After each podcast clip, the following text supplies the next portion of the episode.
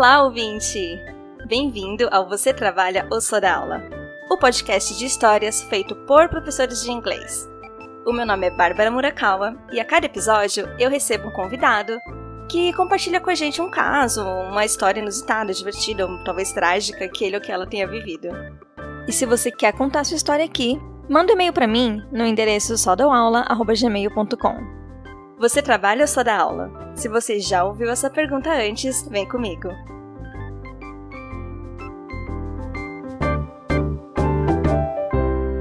A nossa convidada de hoje é a Morena Santana. A Morena tem 34 anos, ela é formada em Comunicação Social e Letras, ela tem um currículo cheio de intercâmbios. A Morena já foi para o Canadá, para os Estados Unidos, Inglaterra, Itália, e ela foi uma Fulbright Scholar. Ela trabalha para ajudar mulheres a articularem suas próprias ideias em inglês para um mundo com mais diálogo, intuição e sensibilidade. Ai, que texto bonito! Gente, adorei! Bem-vinda, Morena! Oi, querida! Muito obrigada pelo convite, é um prazer conversar com você. Ah, o prazer é meu, que bom que deu certo, né? Inclusive, a gente tá aqui domingo de manhã, 10 horas. Ó, oh, tô, tô até meio dormindo ainda, um pouquinho resfriada, mas vamos lá. Vai dar tudo certo. Morena, explica pra gente, primeira coisa que eu queria te perguntar, né? Explica pra gente qual é a origem do seu nome. Olha, o meu nome, na verdade, na verdade, assim, o que os meus pais, minha mãe me conta, é que ela foi juntando as letras dos nomes do meu pai e dela, e aí de repente saiu Morena. Olha! E eu acho que eles insistiram nesse nome também, né? É, porque eles imaginaram que eu fosse nascer menos branca, né? Mais melaninada. Então, assim, muitas pessoas estranham, me falam assim, nossa, você é muito branquinha e tal, mas enfim, acho que a ideia era que eu fosse menos branca mesmo. Mas eu ah. adoro meu nome, eu acho que super me representa. Não, eu acho lindo, super diferente. Você é a única morena que eu conheço, então assim, não dá para confundir. Bom, a, a, história que você veio contar hoje, ela aconteceu enquanto você era uma Fulbright Scholar. Então, começa contando pra gente o que, que é isso, o que, que é ser um Fulbright Scholar. Fulbright, uh, na verdade, é um programa de bolsas.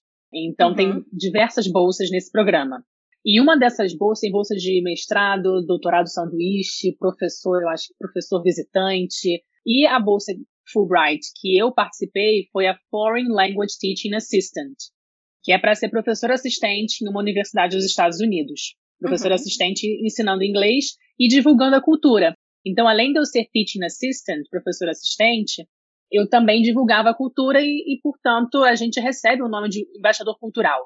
E nesse trabalho como embaixadora cultural e nesse trabalho como professor assistente, nós também é, temos a oportunidade de estudar na própria universidade. Então, nós ah. somos alunos e professores dentro de uma mesma universidade.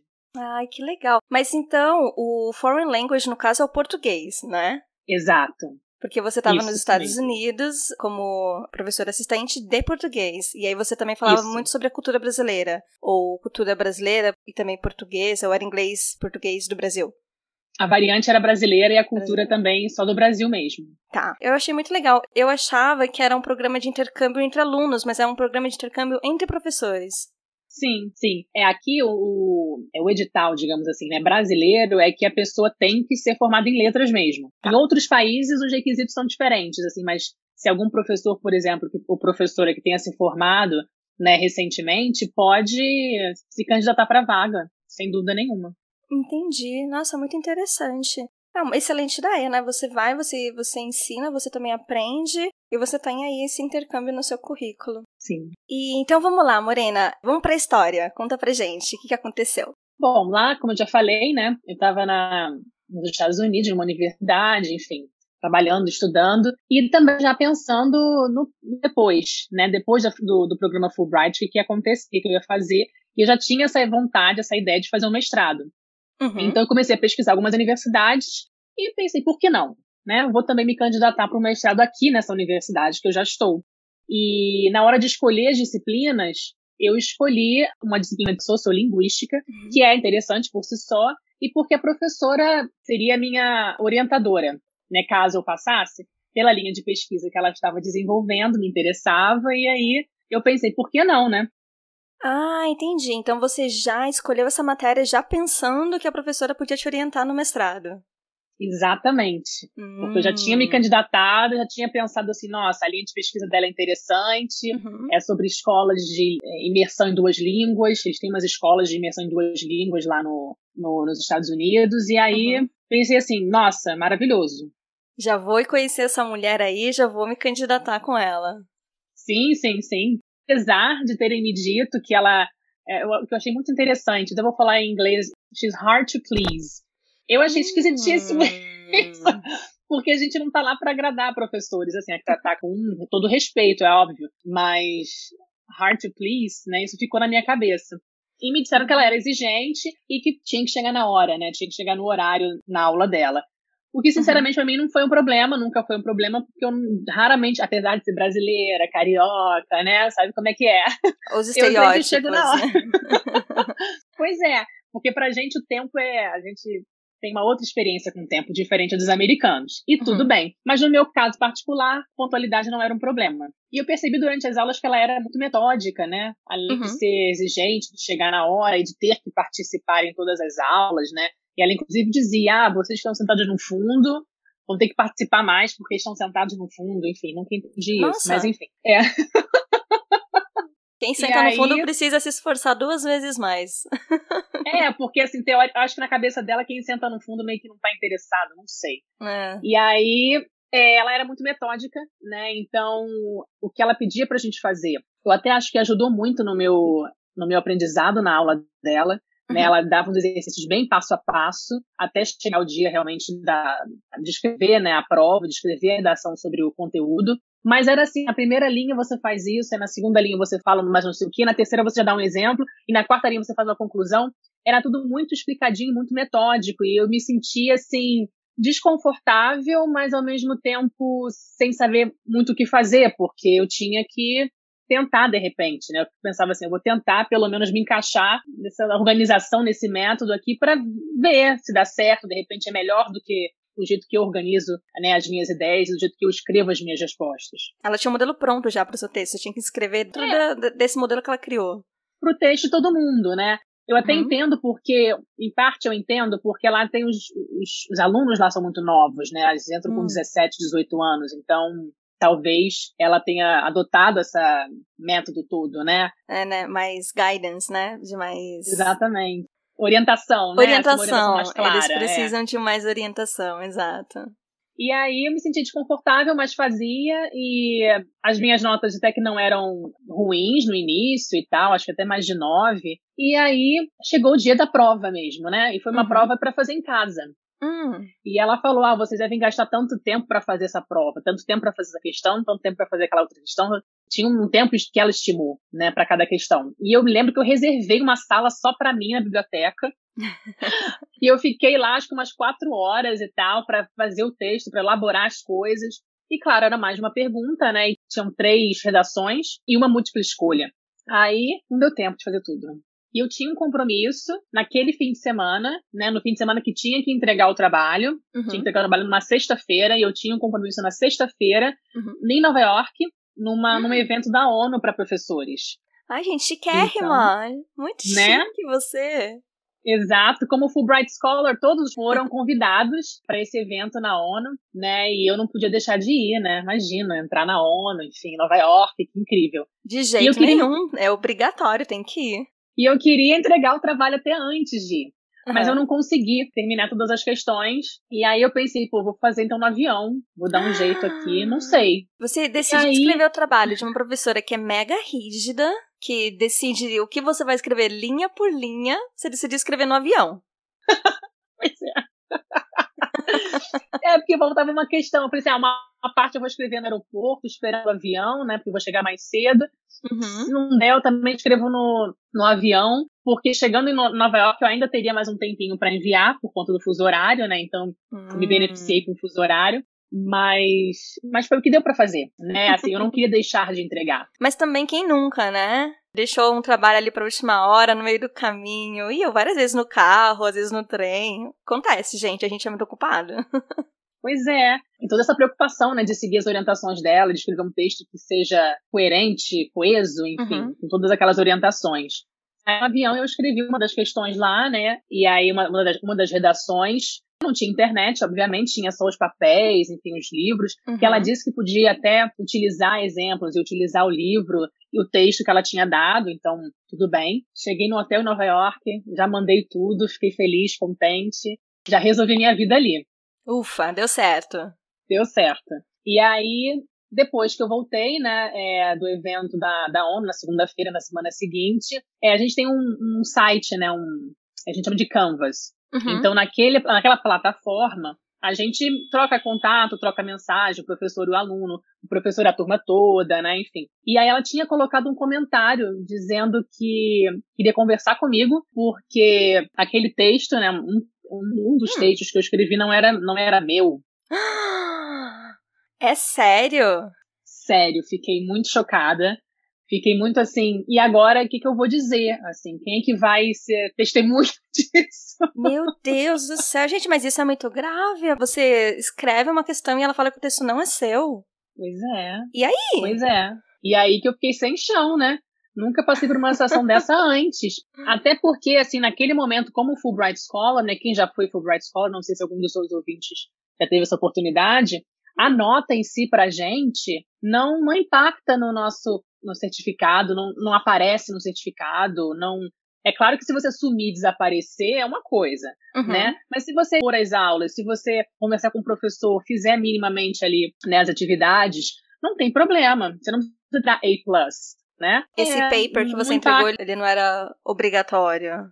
obrigatório do curso dela, mas pro meu programa, se eu não fizesse, não teria muito impacto no meu programa. Mas e né? pro programa de mestrado uma... que você queria ter ela pois como orientadora? É, pois é, aí é que tá a coisa, né? Aí que para isso teria, né, uma implicação, certamente, uhum. já que ela é hard to please.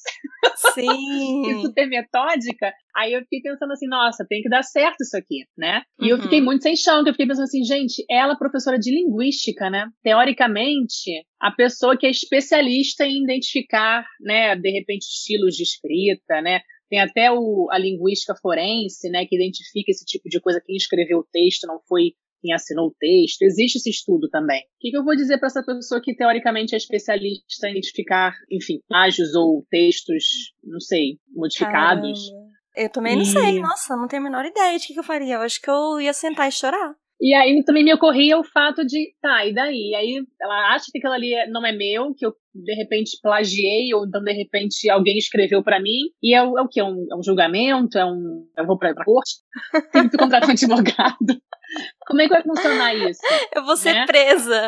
Eu vou ser presa por causa de um texto.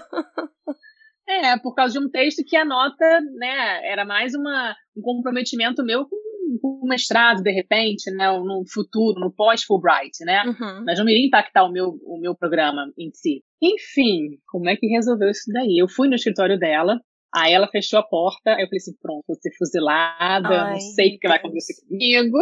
Ai, aí eu comecei a ficar quente, sabe? Eu comecei a transpirar, fiquei quente, fiquei gaga, sei lá.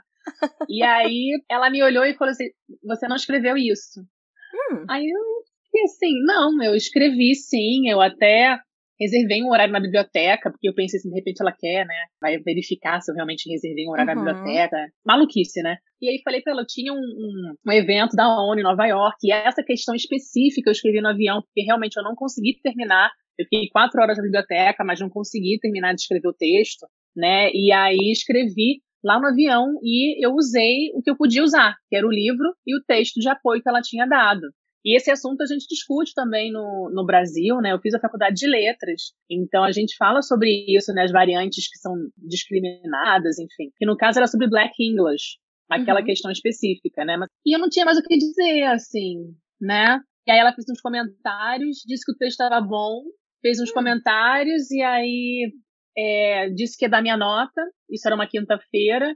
E depois, na semana seguinte, era uh, Spring Break né? Para quem não hum. sabe, assim, Spring Break é uma semaninha aí de respiro, é, que os alunos não, não estudam. Alguns professores mandam até leitura extra nesse, nesse, nessa semana. Não sei por que não deveria, mas é uma semana mesmo de férias. Tem assim, um carnaval deles, né? Assim, não é uma mini carnaval lá, mas é uma hum. semaninha para respirar. E aí, é, isso foi antes do Covid, né? Foi ano passado, antes do, do Covid estourar. Aí eu, ela não me, não me deu a nota, né? Na sexta-feira não tinha nota. Ih, e aí eu pensei assim, pronto, ela levou isso pro Dean of Students. O Dean of Students, eu acho, eu acho que corresponde ao reitor é né, da reitor. universidade que a gente tem aqui, né? É o reitor ou responsável, né? Do, é, o reitor, acho que é o reitor do colégio, né? O reitor do colégio de humanidade, né? Uhum. Humanities College. E aí eu fiquei assim, pronto, então tudo bem, vai ter essa uma semana, vou ficar na tortura, né? Dessa uma semana de Spring Ai, Break. meu Deus. E aí eu tive a ideia, falei assim, vou mandar um e-mail para ela no sábado, porque eu sei que ela atende e-mail sábado. Ela, ela mesma já falou. Uhum. Ah, eu, eu também trabalho sábado até 5 da tarde. Enfim, mandei um e-mail que nunca foi respondido. ela não te respondeu, te deixou, te deixou no vácuo. Aí, né? é. Acredito. E aí, pois é. E aí teve o Spring Break, eu pensei, não vou mandar outro e-mail no Spring Break porque não vai acontecer, né? Se ela já não respondeu no sábado, Uhum. porque ela disse que ela trabalha sábado, né? Enfim. E ela me falou que ia me dar a nota. E aí eu fiquei nesse tempo, assim, né? E aí foi quando aconteceu o coronavírus também nessa semana. Todo mundo ficou assim, não vai ter mais aula presencial, né? Lá, em, lá nos Estados Unidos, onde eu estava. E aí continuei com essa questão da nota, se ia ter, se não ia ter, até que ela respondeu durante essa semana mesmo, né, de, Ah, ok, de Spring ok. Break, nessa coisa toda, nesse caos de coronavírus, vai ter aula, não vai ter aula, como é que vai ser online. Gente, que loucura. Ela me, respondeu, ela me respondeu e a minha nota foi 92. Ah, E eu excelente. fiquei muito feliz. né? Maravilhoso, maravilhoso. Fiquei super aliviada. Fiquei pensando assim, gente, que bom que ela não levou isso adiante, porque é meu mesmo e eu não teria que explicar, né? Como é que eu vou dizer? que É meu mesmo.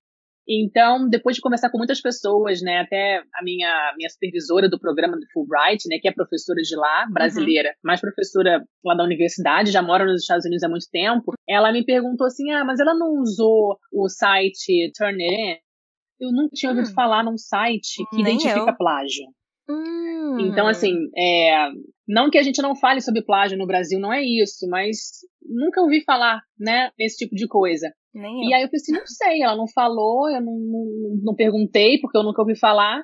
Então, o que eu realmente acho que ela pensou é que eu tivesse pedido para uma outra pessoa escrever o texto para mim. Ah. E na verdade não foi isso que aconteceu, porque como eu estava no avião, né, naquela situação assim, ah, tem que escrever isso aqui, então tá as horas que eu vou chegar no, no, em Nova York e tem que entregar isso ainda hoje, né? Eu escrevi do meu jeito, né? Eu já fiz intercâmbio no Canadá, já estudei por um ano numa universidade lá, terminei a minha graduação, aliás, fiz duas graduações, e aí decidi que vou escrever do meu jeito mesmo, vou- dar o melhor que eu posso, dentro das, Hum. dos meus métodos, né? Dentro dos meus parâmetros, assim, né? E foi onde o texto que eu fui mais eu.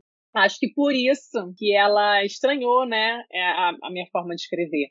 Você foi tão você que ela achou que você não era você. exatamente, exatamente.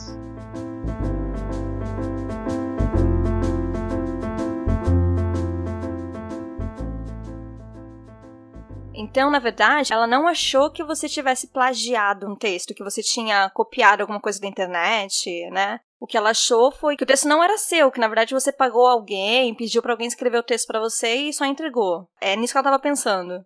Muito provavelmente. Eu não cheguei a conversar com ela nesse nível assim, de detalhes, né? Mas ela não falou em plágio em momento nenhum. E ela certamente deve ter o Turn It In, que todos os professores têm na Uhum. universidade. Que é esse aí- programinha que você consegue encontrar plágio. É, e como ela não encontrou plágio, né? Essa, essa seria, eu acho que, a única possibilidade. Enfim, não foi o caso, né? Uhum, entendi. Nossa, mas esse momento complicado, porque chegou um momento que era sua palavra conta dela, né? Não tinha, você não tinha como provar que o texto era seu. E aí uma professora de linguística falando que não é, né? Como é que? Em quem que as pessoas tendem a acreditar, né? Não é, e ela teria que ter alguma, alguma prova também, né? Mas a prova que Sim, ela tinha nos sim. outros textos que eu escrevi que não eram compatíveis com o texto que eu entreguei, na verdade. Hum, ah, os né? primeiros textos não, não eram. Eles eram diferentes desse último que você entregou.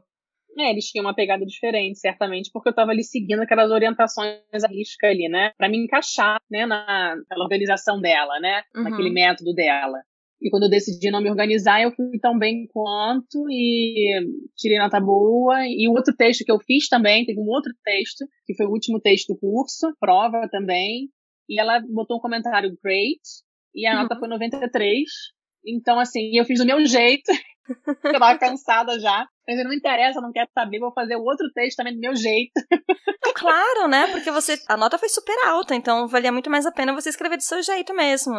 Sim, sem ficar tentando me encaixar, né, me enquadrar. Uhum. E essa situação toda foi muito importante. Eu acho que é muito importante que, que eu também diga isso, que as pessoas observem isso, que não é, não é nem tão importante, ah, professora, que absurdo que ela fez. É, ela teria que ter mais provas. Sim, ela teria que ter alguma prova muito mais contundente, né? Muito mais significativa, realmente, para me chamar a portas fechadas e fazer aquela acusação.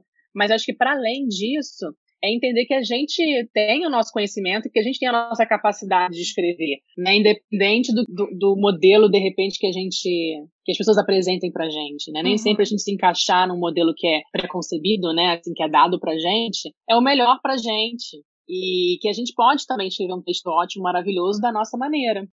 Ai, que bonito isso que você falou. E acho que vale para tudo, né? Não só para textos, mas para tudo que a gente produzir, né? Tentar deixar o mais original possível do nosso jeitinho. Exatamente. E Morena, me tira uma dúvida aqui. Quando ela falou para você, ó, esse texto aqui não é seu, você chegou a duvidar de você mesma? Você chegou a pensar, ih, será? Momento nenhum.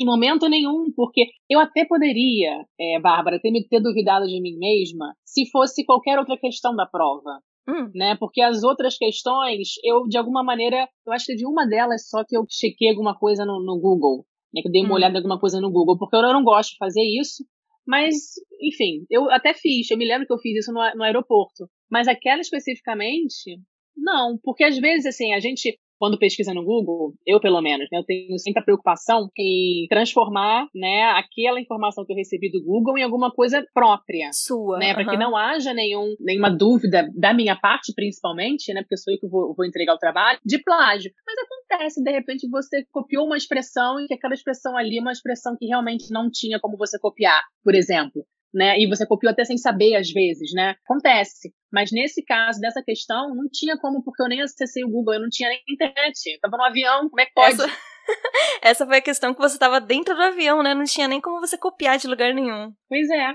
Entendi. E me diz uma coisa, é, como é que ficou depois do mestrado? Porque isso você ainda estava dentro do programa Fulbright, né? E com ali a intenção de talvez pegar essa professora para ser sua orientadora no mestrado. Rolou? Você mudou de ideia? Como é que foi? Não, mestrado, na verdade, eu acho até que. Eu não lembro agora se foi antes ou depois. Eu acho que foi antes disso tudo acontecer, ele já tinha me dado a resposta que eu não ah, tinha passado para o mestrado lá ah, em linguística. Que chato! Pois é, pois é. pois é, mas assim, eu passei para outros mestrados, né? Uhum. Passei para duas universidades no Reino Unido passei por uma universidade em Syracuse, é, no Arizona, e na Universidade da Pensilvânia não comecei nenhum desses mestrados por conta do coronavírus, né? Tudo ficou muito estranho, muito inseguro. Você falou que ela aconteceu no meio né, de quando estourou o coronavírus, então tem o quê? Um Sim. ano isso. Sim, é. E aí eu até voltei, faltando três meses para terminar o programa, eu voltei de lá para cá, porque uhum. ficou tudo online. E eu poderia dar assistência aos alunos é, do curso de português online também, como eu dei. E aí não tenho mais eventos, então realmente não participaria dos eventos presencialmente. E aí foi isso. Então, passei para outros lugares também, né? E aí passar para a Universidade da Pensilvânia, que é uma das melhores universidades dos Estados Unidos, né? também reforça mais essa questão da gente às vezes achar que não não é pra gente, ou que a gente não consegue. Uhum. Mas a gente consegue sim. Claro. E é possível. E você já decidiu para onde você vai depois que você estiver vacinada? Ainda não.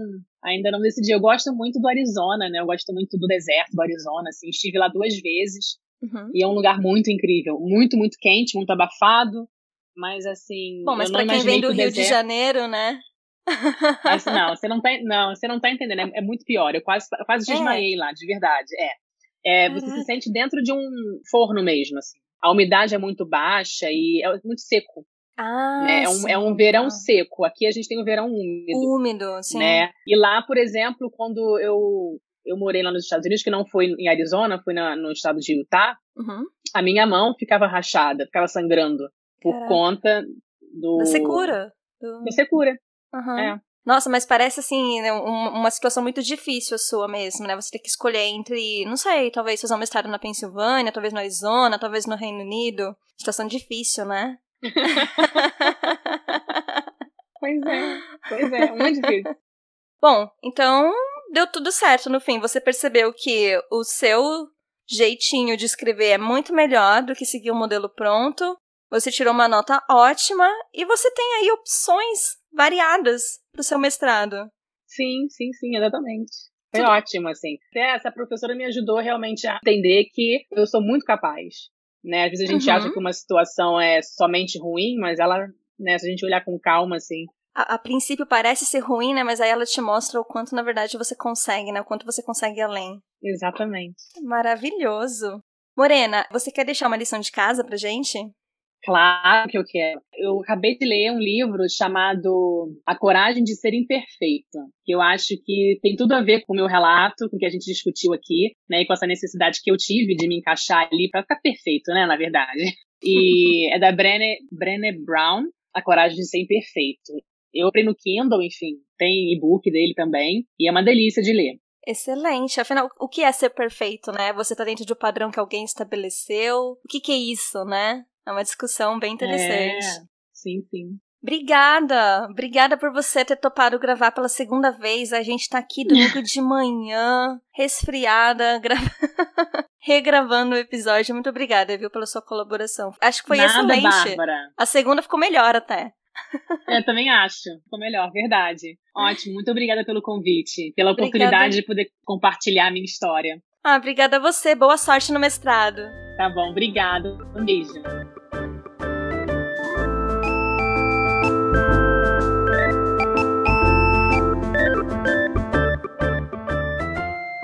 E é isso, pessoal. Valorizem seu estilo de escrever, de ensinar, de produzir o que quer que seja.